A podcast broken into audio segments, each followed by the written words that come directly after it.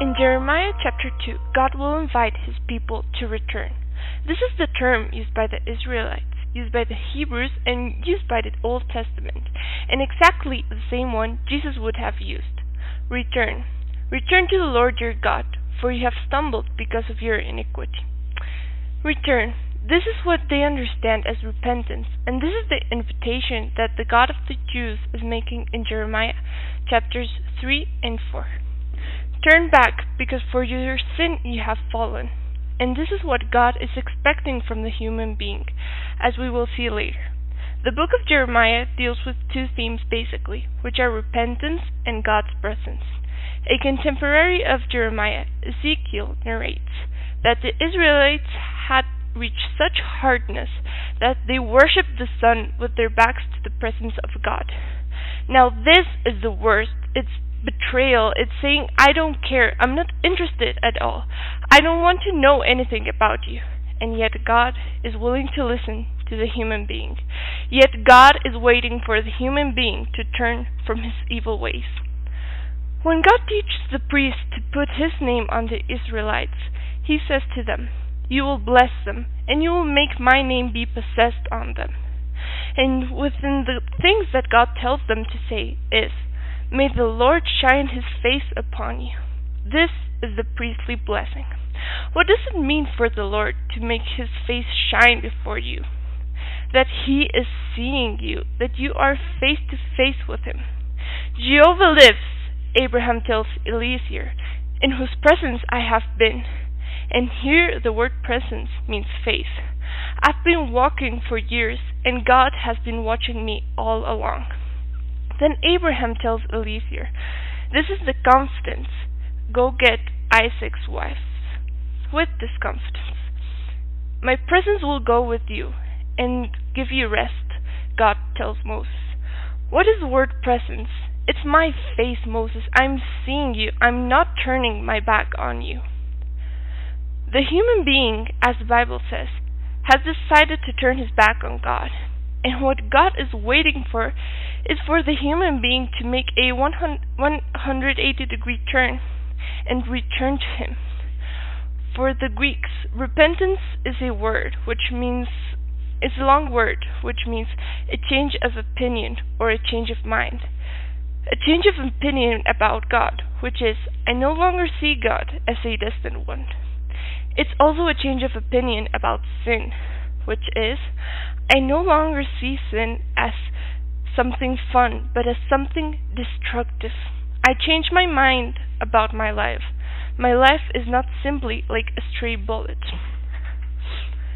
In Hebrew, repentance is teshuvah. Repenting is shub. If you told a person in Hebrew to come back, you would say shub or shubah. I will now explain repentance through what I've understood it to be. I am the first child of a young marriage. When I was two years old, I had something called crib death. The child does not cry, does not say anything, and begins to convulse until he eventually dies. But in my case, my dad came late for work and held me, and then noticed that I was shaking, and then I stopped and faded away. My grandfather, who was a doctor, lived very close. Then my dad called to my grandfather and said, Hey, come quickly because my son has something strange going on. Then my father arrived and my dad told him he was going to the bathroom. And when my dad came out of the bathroom, neither my grandfather nor I are in the house. My grandfather had left for the hospital that was crossing the street. The pediatrician, the cardiologist came, and I don't know how many more other doctors came, and up to this day I have within my multiple scars the scar of the catheterization that they did to me. Around 5 a.m., they told my parents, who were waiting for me, Excuse me, are you the parents of the little blond boy? And then they answered, Yes, yes, as if waiting to hear good news. But the nurse told, nurse told them, I'm very sorry. This child will not stop having arrhythmia until he convulses and dies. Now, what happens when your two year old child is about to die and suddenly lives? well, he becomes a monster whom you are going to spoil for the rest of his life, okay? Then I became that monster, until my parents said, Hey, this child is too spoiled. We're going to bring him a sister so that the attention splits a bit. So my sister was born, and she robbed a lot of my dad's attention. And I grew up with a lot of resentment. Even so, I grew up with a lot of pride and a feeling of superiority. When I was 13 years old, I had a girlfriend. And don't ask me what a 13 year old boy is doing with a girlfriend. But hey, I had a girlfriend. And my girlfriend and I had a fight. My grandmother had once told me, when you want to forget someone, burn everything you have of that person. And in burning my girlfriend's picture, I exploded the bathroom. And I was, well, burning for several seconds, and my life changed. I spent a month in the hospital. Depending on the percentage you get from a third grade burn, are your chances of survival. If you burn 20%, you have a 80% chance of living. If you burn 50%, you have half half. I had about 35%, so I had a 65% chance to live. Before I entered the hospital, I had been the guy who was always joking around, the bad guy. You can imagine. Uh, after I left the hospital, I said, now I will pay for everything I did. I had to wear a mask, a kind of stocking in all the places where I had received grafts, and I became a lonely person. And one day, while I was sitting on one of the school benches, a girl approached me and said, Hey, can I talk to you about God? And I said, What? And she approached me with a Bible in her hand. And I said, Well, since it's general culture, I have nothing else to do and I live in a horrible depression, yes, tell me about God. I'll be frank, I wanted to hear her out of curiosity. I was not interested in the subject in the least. Then she opened her Bible and began to read some verses. One of those was a verse from Isaiah 53 that says, He certainly bore our diseases and suffered our pains. And she said, do you, do you realize that all that you have suffered, Christ also suffered it on the cross because he loves you?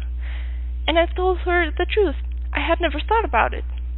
And she said, Would you like to hear about this again? And I said, Yes, it's not what I expected to hear, to be honest. Then, next Saturday, we met at a restaurant near my house, and she reopened her Bible and showed me some other verses and said, What do you think?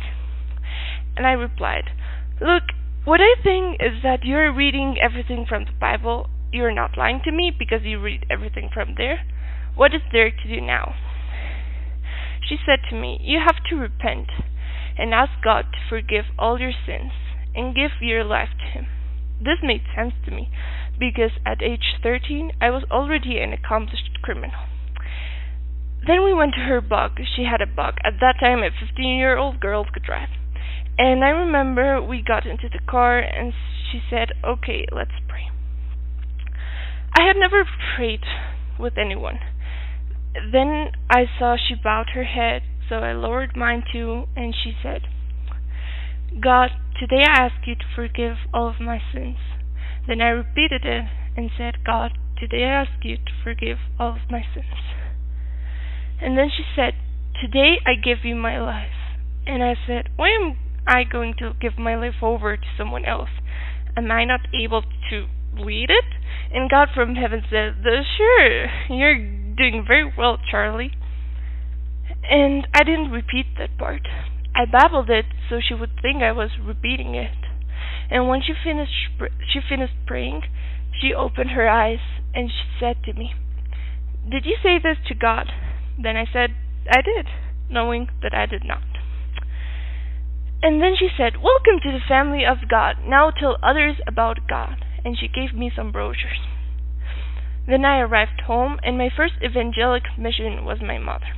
I came to the house and said, Hey, here's a booklet of the Bible. My mom grabbed the booklet, stared at me, and said, We already have too many problems in the house for you to get into a sect. And it ended there. I continued with my own life Sometimes I saw this girl in school or her brother. The two of them talked to me about the same thing. But the truth was that I paid no attention to them. I didn't care if someone else had to lead my life, or at least I didn't find the need, honestly. My mother, following my accent, fell into a deep depression. I became the center of attention again. I lived in a horrible depression. Years went by, and I began to find all the things for which I had rejected Christ. That is, nightlife, and found refuge in it. I couldn't begin a Friday without drinking or Thursday night. For me, the parties, the club, the disco, all of this was the best.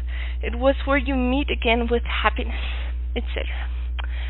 Of course, a human being is living a tragedy. How can he not take refuge in something? And one day, after a few years, my mother entered my room with the same booklet I had given her, and she said, Do you remember this? Then I looked at the brochure and remembered the scene three or four years ago, and I said I did. Then she said to me, I invited Christ into my heart. My life is changed. Then I said, It's not possible. What sect is she into now? And her life changed. A few years went by. I was in school. Then I went to college. The truth is, I'd always I had always been a terrible student, but I entered due to a recommendation, and the first year I won a prize, and I felt like the best student ever. At that time, my sister entered my room and told me, Mom is right. I invited Christ into my heart. My life is changing. An annual conference was made at the end of the year in their church, and every year my mother invited me. Until one day, when I was in third year, I said to my mother, Look, I see that these stories are very important to you both, so I'm going to go with you. But come on, do not believe that I'm going to enter your sect or something. I'll only go with you this time. The room was quite similar to where we are today, except that it had columns. When I arrived, I entered the room to where my mother had invited me, and the first thing I did was to check that there was no one I knew there. And after that, I sat behind a column, and the person who was going to give the talk said, I was praying with my wife to God, so that He may touch your heart. And I said, This guy is cool. I like him. His jokes are very bad, but they're silly. But what a good person he is. The next thing he said was, Today we are going to talk about a lawyer who was ashamed to be seen with Christ. And I started searching among the people for my mother to complain to her that she had told about my life to this man. Finally, I found her and I saw her smiling, looking forward. And at that moment, I thought, God has no need for anyone to tell him about my life. As you may imagine, the preacher was going to talk about Jesus and Nicodemus. It was a passage that I had never read in my life. And he read in the Gospel of John, chapter 2, verse 24. And I'm not lying to you. This is what this person read.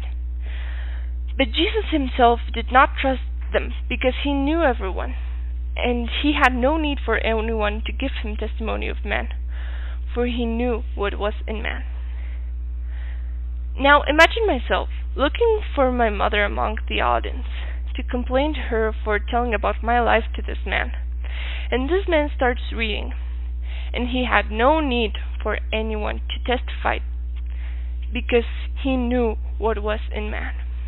I had no way out. Not only had this girl told me about Christ, my mother had talked to me for years. There was a place where we went every holiday. There, were, there I went to the gym, and there was a Christian guy who saw that I was completely lost. And all the time he was talking about Christ. Now, when this person read that, I realized that God was looking for me, and that I had no way out, and that God did not need anyone to tell him about my life. I was so surprised surprised that I lost track of the talk.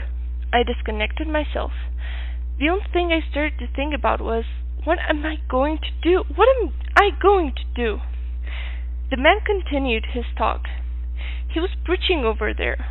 I just listened to him in the distance, but I didn't pay attention to him. I reconnected about 25 minutes later, or half an hour, when he was reading John 3:16. Imagine this. God froze me and turned to me, and he said, I love you this way. I do not care what you have done. For God so loved the world that he gave his only begotten Son, so that everyone who believes in him will not perish, but have everlasting life. And I kept thinking, do you still love me? You have seen my life, God. Are you still willing to love me? That person said, Would you kill your son in order to open prisons? Well, that's what God did for you. Once he finished the talk, he invited people to pray in case anyone wanted to receive Christ as Savior. The truth was that I was so immersed in my thoughts that I left. Two or three days later, I was in my room. I was watching TV. I slept with the TV because I didn't want to think. I couldn't go to bed without television. I couldn't bear that transition where one is awake and then falls asleep while meditating. I could not stand it. And at that time, I was watching TV, I turned it off and said, God, if you exist, now check the size of my faith, huh? People say, oh no, I have a lot of faith. No. It doesn't need to be a lot. With it being this small, that's what God is waiting for. I said, God, if you exist, forgive me. Save me from hell because I'm going to hell. I know I'm going to hell. And I repeated and repeated the words, Save me from hell, save me, save me, save me. And within my prayer, I remember it perfectly. I didn't make a perfect prayer. All I said was, Save me from hell. Do what you have to do. I don't care. That is what it means to repent. I do not care what happens. Do what you have to do. I can keep with this no longer. It is no longer within my terms. It is no longer according to my steps. It is no longer in my ways. What you have to do, do it. Because I can't stand it. And I also know I'm going to hell. I can't with this anymore. I can't deal with it. And in that instant, I returned. When I finished praying and opened my eyes, I knew something had happened. Never in my life had I experienced peace. A fight that God had started nine years before, more or less, was over. God had done it. As I did not hear any noise, uh, I said, Is there no one in the house? I left, opened my sister's room, and there was no one there. I opened my mom's room, and my mom was with her hands clasped and her head bowed, and said, I was praying for you. Now that was the reason why I felt that. Of course, today I understand the word conviction. At that time, it was, that's why I feel like this. Weeks passed by, and because of my pride, I did not tell anyone that I had become a Christian, that I had turned to God. Being frank with you, the worst time of my life came. I continued living the same old life, uh, but could not could could no longer keep going. I kept going to the club. I kept getting drunk. But in the morning, I couldn't keep going on with my life. I was no longer the same until one day I thought. I turned. I turned to God. That's why I'm like this. I went with my mother and said, Hey, would you give me a Bible? She obviously brought me about five, the big one, the little one, the colored one. Where do I begin? Apostle Paul's epistle to the Corinthians. Ah, we read this at Mass. And my life was never the same again. At that time, when I decided to give my life to God, when I finally said, God, I can no longer, I remember that I was a Friday on a Friday looking for a book for my sister, my enemy number one.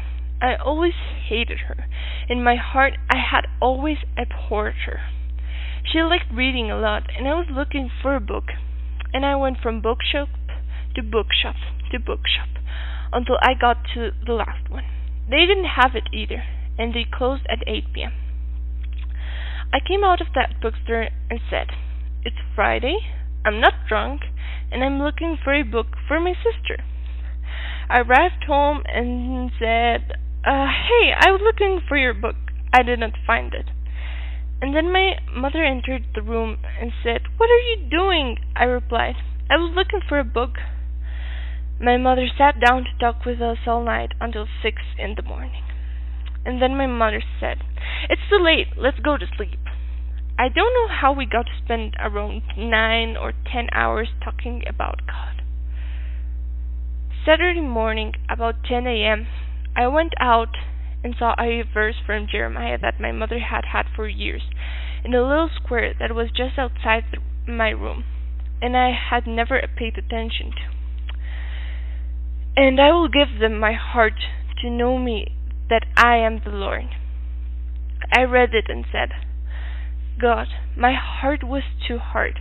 I always hated you. I always turned my back on you.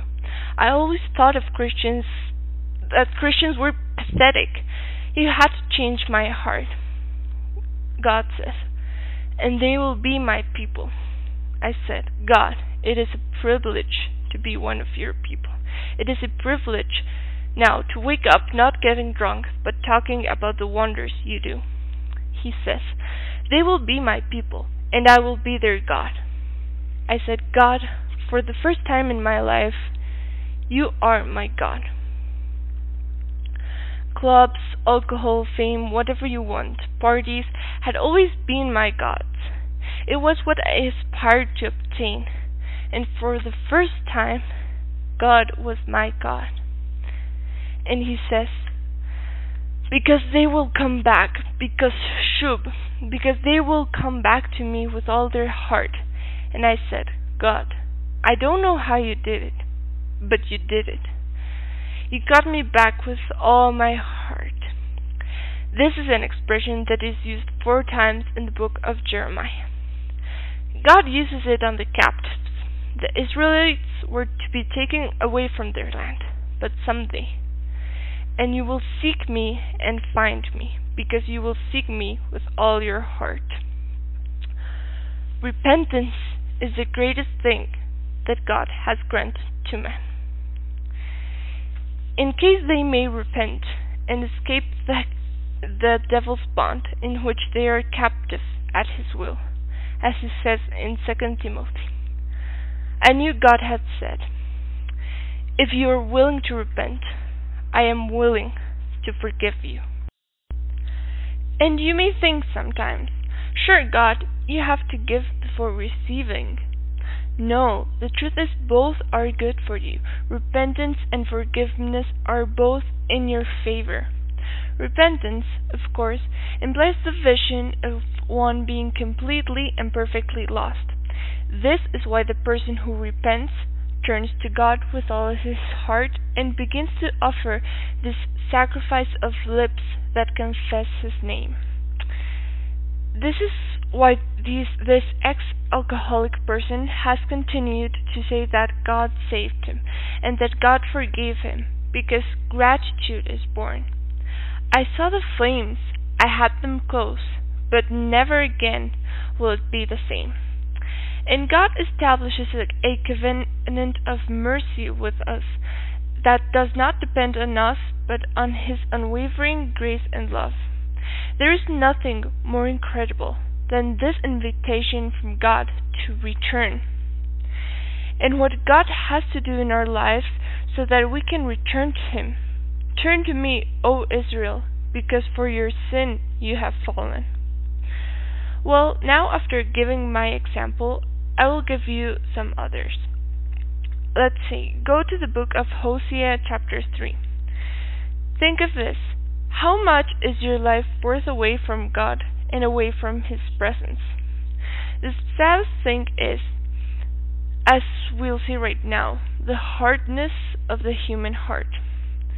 The human heart sees his, his need, but his pride does not allow him to come back. In the multitude of your ways you got tired, says the book of Isaiah. But you never said, There is no remedy, but you found new vigor in your hands and continued. Yes, we can be frustrated, dead in our ways, like when I was 13 years old. I lived in a terrible depression and I said, No, I am not going to give my life over to anyone. Am I not going doing extremely well, God? And God said, Uh no, well you're not doing great. Great. Let's see until you're old enough for you to spend your whole life drinking because today you can't stand being like this. Then you will be trying to soothe that awareness and that pain and frustration in which you live. Notice Hosea 3:1. Jehovah said to me again, Go, love a woman loved by his companion, though adulteress, like Jehovah's love for the children of Israel who look at other gods and love raisin cakes. And I bought her for fifteen shekels of silver and a homer and a half of barley. If you're familiar with this story, Hosea means salvation, and they tell salvation to marry an adulterous woman. The woman, Gomer, has already has a terrible background. Hosea goes and takes her to exemplify that love to a foolish people who are constantly betraying God. But for Gomer, married life is not even an option here. Gomer, my dear ones, like the rest of us, wants to be happy. Another example. The prodigal son comes and says, Give me the part of the property that corresponds to me and only the third part corresponds to him because he has an older brother who takes two-thirds of the inheritance. Give me the share of the goods that belong to me because I will be happy. I will be successful in life. Who told you? Who told you you can be happy in this life? In this life, you cannot be happy. You'll be killed, raped, let down by others. This is the world, the one that produces thistles and thorns. But of course, the devil arrives and says, Nothing will go wrong here.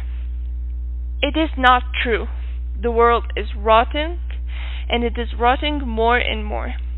What happens is that human beings have already passed from deception to cynicism. TV programs were all beautiful before.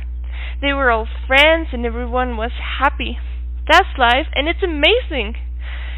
Today, Netflix comes out with 13 reasons why I killed myself. Because we've already passed on to cynicism. We do not even project happy lives. We are completely broken.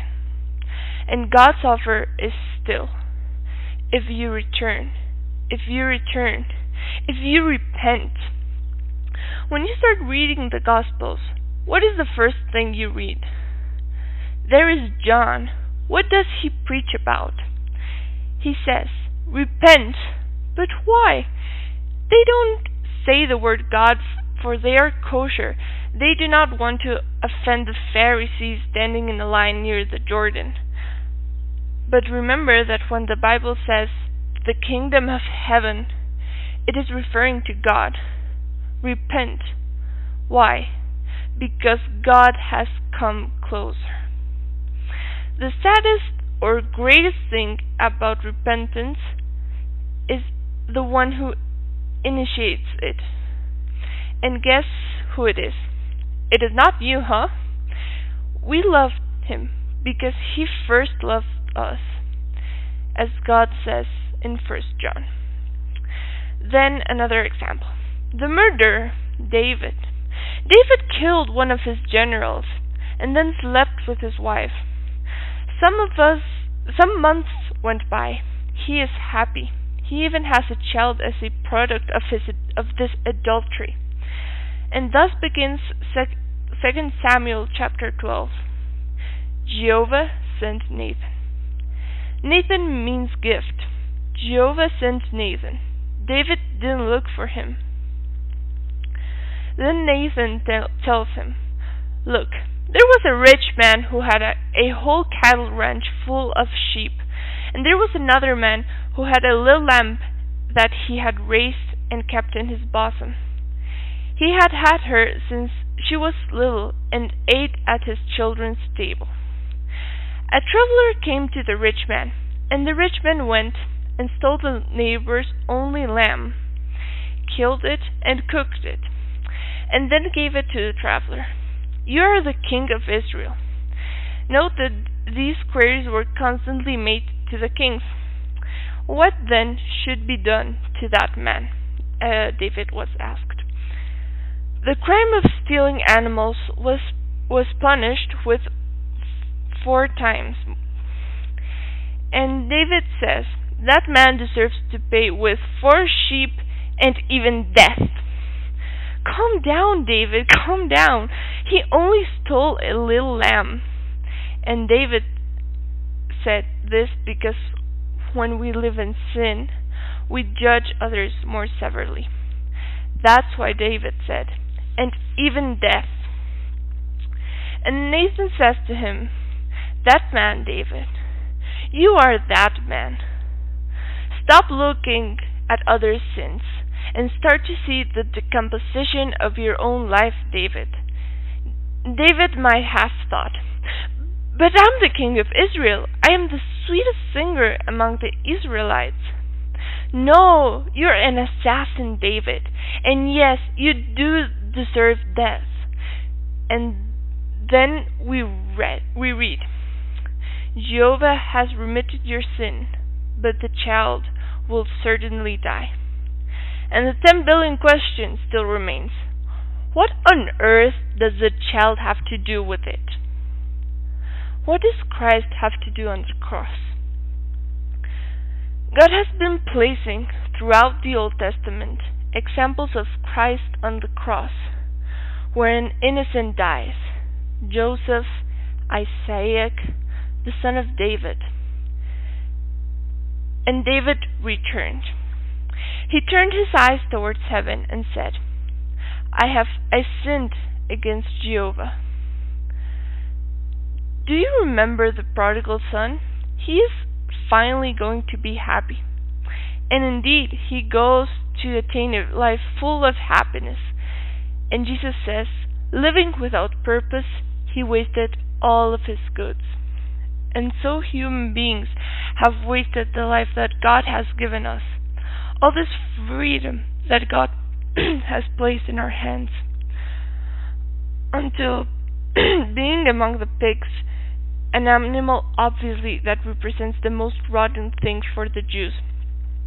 It says, But the young man came back to himself. How many laborers are in my father's house, and I'm starving here. This will I do. I will go and return to my father's house. Jesus is exemplifying repentance here. And the prodigal son says, And I do not care because I know that on my way back they will spit on me and they will tell me things like, Here comes a failure. There's a guy who didn't make it. Look how he destroyed his life. He's already destroyed because of his sins. I do not care. And even if I arrive with my dad, and like David with Absalom, he rejects me, I will gain the necessary merits. But the Bible says that love awaits everything. And there was a father every afternoon, waiting for his son. Love suffers everything, believes in everything, expects anything, support, supports everything, does not get irritated, does not keep accounting, does not hold a grudge. It does nothing wrong, it does not rejoice in injustice, but rejoices in truth. And so Christ went to the cross and endured all our faults. And in this case, the father, who was an honorable landowner, does not give a damn about the shame he was suffering. He knows that they will begin to insult his son, but he doesn't care. He runs to him. And when the son begins to give his speech, Father, I have sinned against heaven, his father did not even listen to him. His dad was hanging around his neck, kissing him and saying, Bring the ring, because this is my son. Bring him shoes, for he looks like a slave. And kill the fat calf. Why the calf? Kill some pigeons and have a small party there. They are a small family, right? No, the father says, I want all the people of the town to come and to rejoice with me, because my son was dead, but now lives. He was lost, and I have found him. Now, with Gomer, she has betrayed salvation. That is Hosea. And what God and what does God say to Hosea? Go get her. Go get Gomer. I am going to read Hosea 3 2. I bought her for fifteen silver shekels and one and a half barley omer, and I said, You will be mine. These are the words that God is yearning to say to the one who repents. You will be mine. You will return with me. You will be with me forever in my Father's house.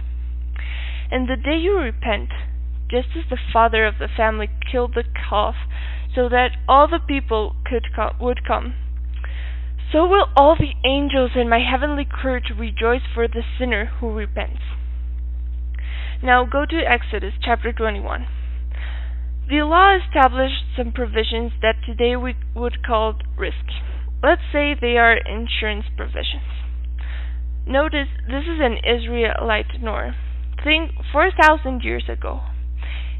It says, If an ox will gore a manservant or a maidservant, that is, if you leave your bull loose and it kills his slave who lives next door, he shall give unto their master thirty shekels of silver. How much do you pay for Gomer? Fifteen shekels. What's God saying? Gomer, you are not even worth a single slave. You are half of a slave. Your life, Gomer, is worth nothing to anyone. You already enjoyed life. You already destroy it. You already lived as an adulteress, and now you have nothing left to offer. Your old manager is selling you in a slave market for fifteen shekels. You're not even worth a gored slave. And yet Hosea arrives, salvation arrives, and says, I'll buy you again. I will buy you again because I love you, and I do not care what you have done. If you come back, if you decide to return, I'll be waiting for you. This is what chapter 3 of Jeremiah is about. It's for an adulterous people who believe they need to have a good time because they are doing well economically, and God is telling them, Come back, return. Return and acknowledge your and see your evil actions. And here is where I want to emphasize. The person who repents has to recognize the damage he or she has caused. You can't ignore it. You can just cover everything with a mat and say, No, I, I never hurt anybody. No, you have to lift the mat and remove all the rot under it and say, God, you have seen me. You have not been fooled for even a single second. But if you are willing to change me, I am willing to repent. Forgive me. And what does God do at that moment? He takes a detergent that cost him his son's life, and it's called the blood of Christ. And with that, he cleanses us. No matter what the human being does, how much he hurts himself, how many times he repeats a prayer, it doesn't work. For thou you wash your for though you wash yourself with nitre, says chapter two in Jeremiah, verse twenty two, and take much soap, yet your iniquity is marked before me. Unless, like in chapter 3, that you decide to wash and immerse yourself no longer in a river, as John the Baptist said. Look, I am giving you an example here in a river. The one who comes, Jesus, will purify you with fire. Where does God have to take us in order to repent? I will give you the last example. Go to Genesis chapter 42. Joseph's brothers were born in a destroyed home. Okay, imagine you were given the opportunity today to go back in time and to talk with the worst Dan, Naphtali, Judah. Reuben hates his dad so much that he lies down with Bilhah, his dad's concubine. Hey, Reuben, why do you hate your parents so much? Well, my mother was always despised of the house because my dad always loved Rachel, Rachel more. They always mistreated me. I was always ignored. They didn't care about me. Okay, what are you going to do now? I'm going to take revenge. And what will you win with that? Yes, you were born in a terrible home, but what will you do? Then comes Absalom. Absalom, what are you going to do? Well, I'm going to kill my dad. But you already killed Amnon. Yes, but my dad never wanted to forgive me, and he was the one who should have killed Amnon because he raped my sister. Yes, of course, but since my dad is an adulterer who doesn't care about life, when was he going to punish Amnon, the firstborn? And what are you going to do, Absalom? Leave the weapons behind and turn to God. You are the next in the order in the order of inheritance. You are going to be the king of Israel.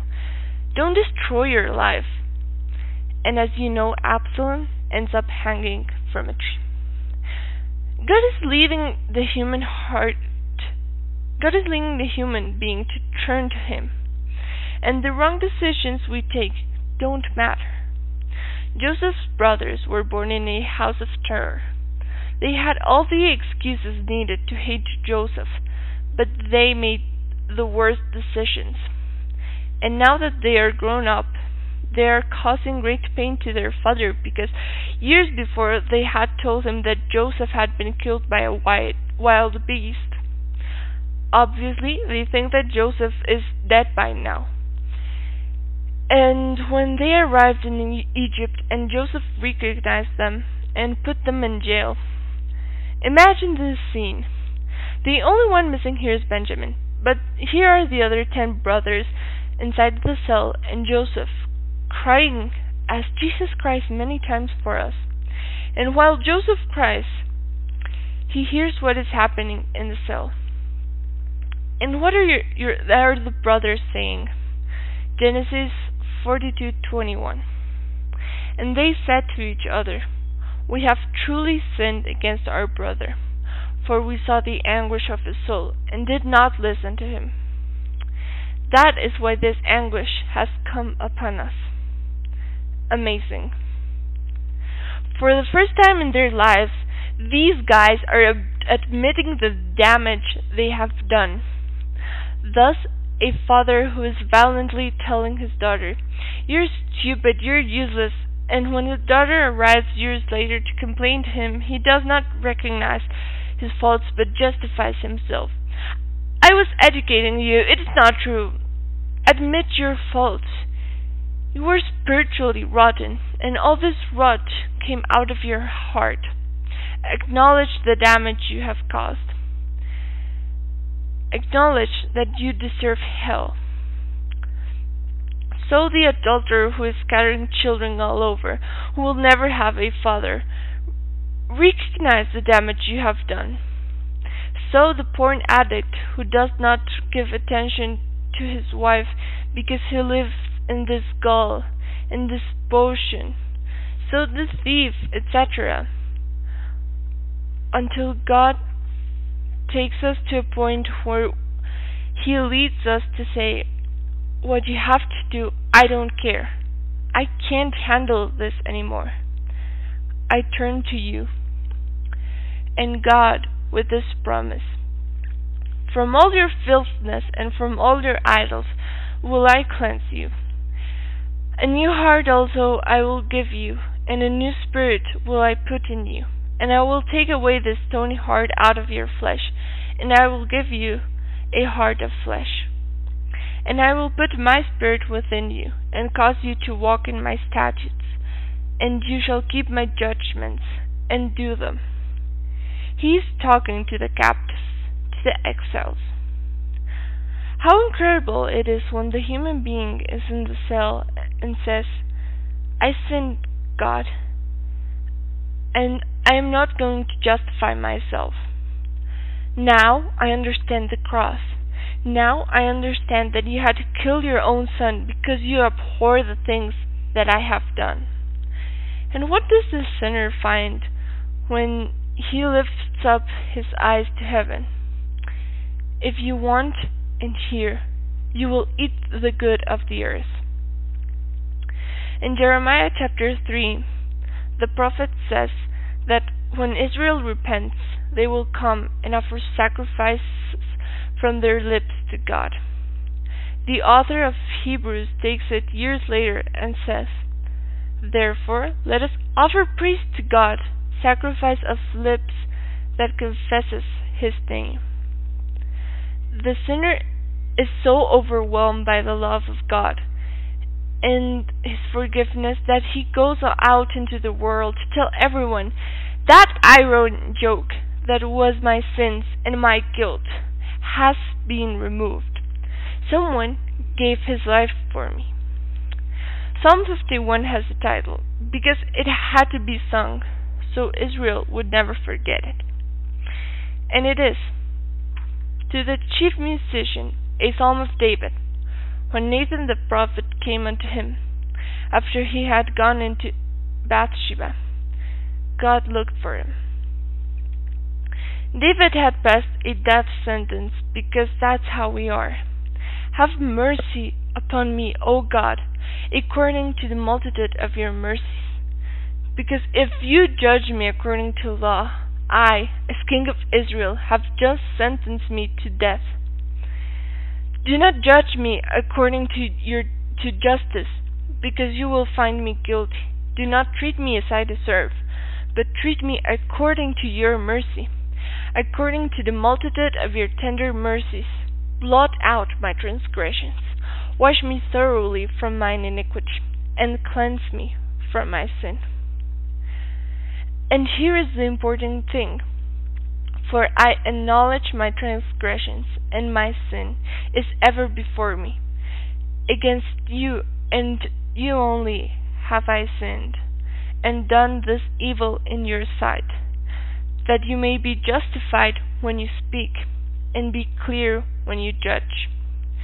Psalm 51 will remain as an example of how the human being should return to God, and that is, with nothing left to offer.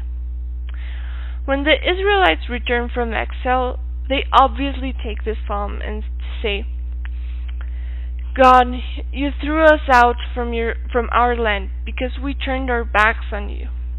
Forgive us. And they add to it saying, verse 18, Do good in your good pleasure unto Zion. Build the walls of Jerusalem. Build again in us, God. And in verse 15 they ask him, Lord, open my lips, and my mouth will give you praise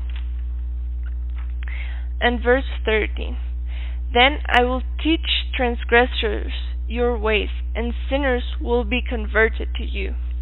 Because now I'm go I'm going to go out and tell the world that you forgive, that you were favorable unto your people, and that you turned away from the fierceness of your anger, that you may th- that you made your anger cease upon us, and brought us back to life that when we turned to you, you received us. There was a promise God gave to the Israelites when they were building the temple, which implies the presence of God. If my people, which are called by my name, shall humble themselves and pray, and seek my face, and turn from their wicked ways, then will I hear from heaven, and I will forgive their sin, and will heal their land. Well, we already talked a lot about repentance. I will end with a prayer. And if today someone wants to repent If someone wants to say to God, This is me, God, here are all of my sins, and I will not deny them. I have damaged my own life, your name, the people you've put around me. I've done evil in your eyes. There, God is waiting for you. All you have to say is, Forgive me. Do what you have to do. Put your steps in my way. I will no longer walk in my ways, because my paths have led me to destruction. Not only mine, but also the destruction of many people that you have put in my way. We must not repeat anything aloud, but we must shout it from the heart. And David says, there in Psalm 51, The sacrifices of God are a broken spirit, a broken and a contrite heart. O God, you will not despise. Well, let's pray. God, today I want to thank you because when you saw me returning, you didn't stand still, God, but you ran towards me. Forgive me, God. You know my how my life is. You know all my ways, Lord. You know the destruction and pain I've caused, and not only on me, but on the people around me. Forgive me, God. Today I want to acknowledge my faults before you and ask you to erase them with the blood of your Son. I know I don't deserve it, God, but you want to do it for me. Jesus, come into my heart. Today I receive you as my God and as my Lord. And yes, God, I give you my life. Please, put your steps on my way because I want to walk in them. Thank you, in the name of Jesus Christ, whom I invoke. Amen. Well, finally, as says Psalm 86 I will praise you, O Lord my God, with all my heart, and glorify your name forever. For great is your mercy towards me, and you have delivered my soul from the lowest hell. So if today someone asks God for forgiveness, we are going to praise and thank Him that He saved us from hell.